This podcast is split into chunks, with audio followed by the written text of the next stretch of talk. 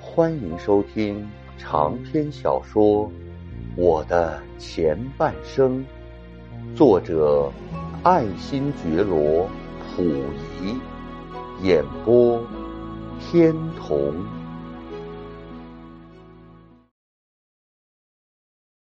派谢恩大使已经是够瞧又够瞧的丑恶罪行了，可是还有比这个更丑恶。更卑鄙可耻的罪行嘞，那就是一九四五年，当日本法西斯强盗垮台前夕，以我为首的这些不知死的鬼，对日寇尽忠到底的汉奸们，还嫌自己的恶事做得尚未尽兴，还有追加补充的必要，还有继长增高的余地。所以，便在日本帝国主义侵略势力已奄奄一息时，还要卖弄卖弄祸国殃民的余力。除了更做了一次对鸡皮不堪的广大东北人民的倾囊倒屁的搜索，在颗粒不留的所谓粮谷出河并报恩出河的名目下，把人民赖以活着的大批粮食。劫掠一空，陆续都送到了民族公敌日寇之手，供他对自己祖国同胞和太平洋沿岸的各国人民更多的进行疯狂的屠杀劫掠，还在敌围已经到了双双山穷水尽的最后一瞬间。更从早就陷到冻饿死边缘上的东北人民手中挤出了无可再挤的一滴高血，食盐七千担，大米三十万吨，而且在美国飞机的大轰大炸之下，还派专人冒着生命危险送往了日本。光是无声无臭的用船送去，还嫌罪恶的影响不大，于是更在敌伪的合谋下，由我派伪国务总理张景惠扛上所谓慰问大使的头衔，堂而皇之的协同一批由伪机关混合编成的伪官吏，带了这份最后一次的孝敬。冒着空中袭击的直接危险，战战兢兢地坐上了主人特派来迎的飞机，抱着忠仆殉主的悲壮心情去做那送终式的慰问去了。这当然是一出使人不能不作呕的丑剧了，但是。即使在这出招人恶心的舞台内幕中，也是仍然有着只有局中人才能得知的敌伪双方互相勾心斗角的复杂微妙的心情。那就是在预定要选派试任的训主义仆之前，日寇关东军方面本来是曾看中了我的。于是，大狗腿子吉冈安直便到我这里来，对我先讲了一篇说服动员的大道理，最后才书归正传的说出了我应该到日本去亲见裕仁、面质慰问的意图。我固然在那十几年的傀儡罪恶的生活中，对于日寇的吩咐指使，一贯是唯唯诺诺、忠顺不为的。不过是到了这位主人已将面临毁家的阶段，我这个多年的忠仆也就不能不把爱自己身子甚于爱主人的封建统治阶级本质给拿了出来。本着二十四孝的小仗则受，大仗则走的逻辑，想了一个金蝉脱壳的好借口了。于是啊，我就在心中暗暗盘算了：日本之命固不敢违，但自己之命尤其要紧呐。现在日本东京是日日夜夜饱受着轰炸。不但我到了东京之后，立时就会有身遭池鱼之殃的可能，就是在赴日空中沿途上，也免不掉会随时受到美机的洗礼。我可犯不上去冒这种毫无代价可言的生命危险。大主意虽然已经拿定了，但不敢丝毫流露出不愿去的意思。于是就在节虑苦思之下，情急至生的就想出一篇比较冠冕堂皇的脱身妙论来。于是我就对吉刚说：“当然呐，我是应当并且衷心愿意到东京向天皇面致慰问之臣的。”不过是在现在这样时局情势之下，这个北方镇护的重任更是重要异常啊！我又怎敢轻易的离开这满洲国土一步呢？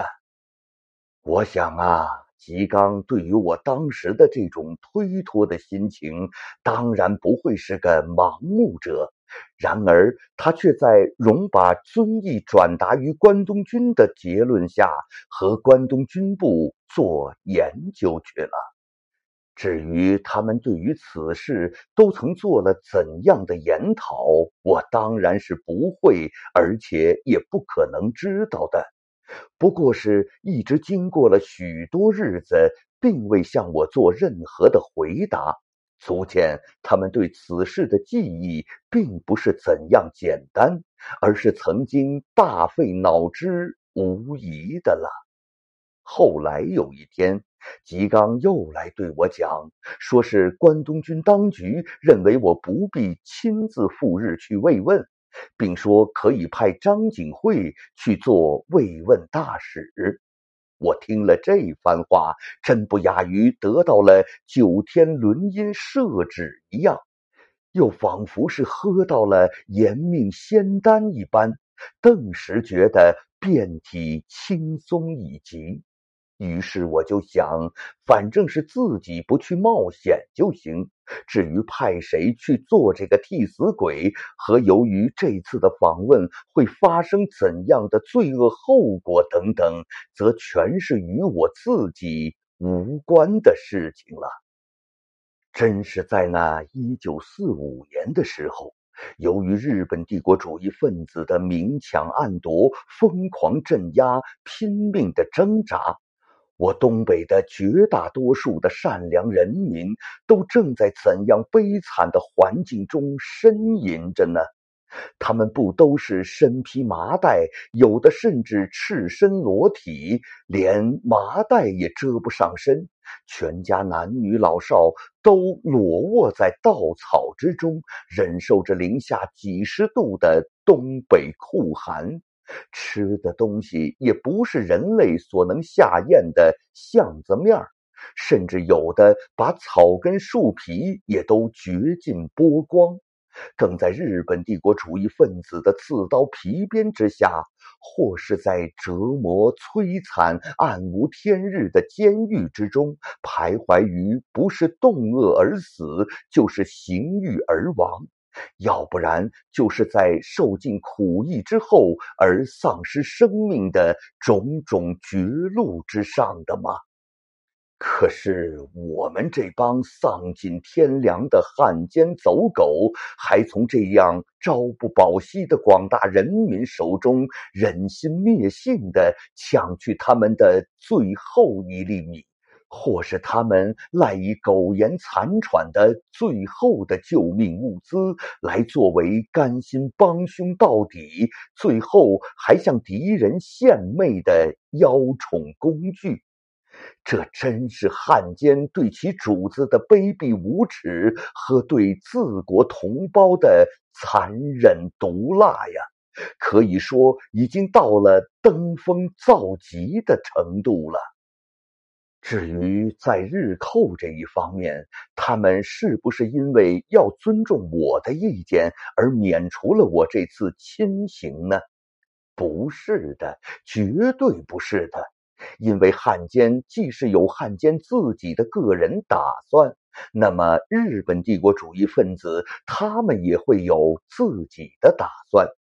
据我所听说的，他们的打算是：如果让我亲赴东京走一趟，固然是要比张景惠的罪恶影响大得多。可是，如果我一去，势必得使玉人由防空洞里爬出来，亲自迎接和招待我。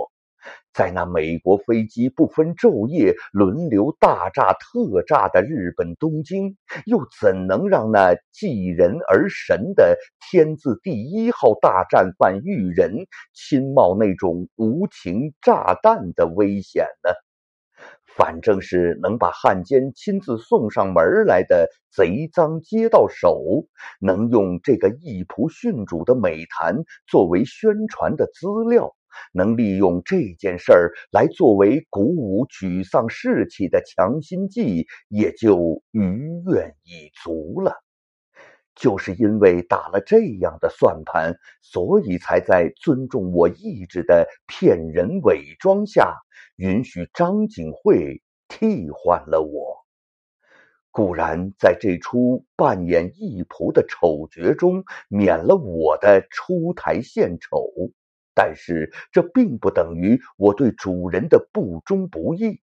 因为所谓的忠义和不忠义。只是在外形表现上的一种差别。如果本着诛心之论来做分析审定，那么我的不去，并不等于我就比张景惠少犯了一件罪恶，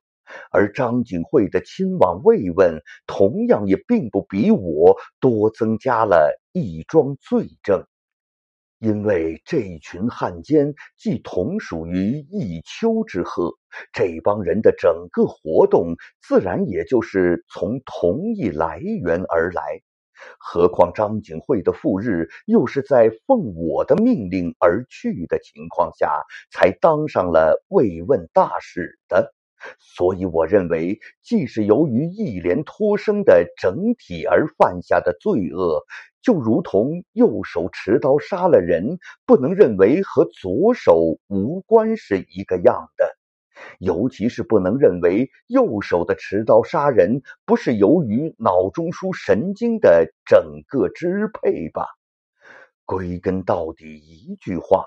我的罪责是远远超过了张景惠的，绝对不会叫他为小的。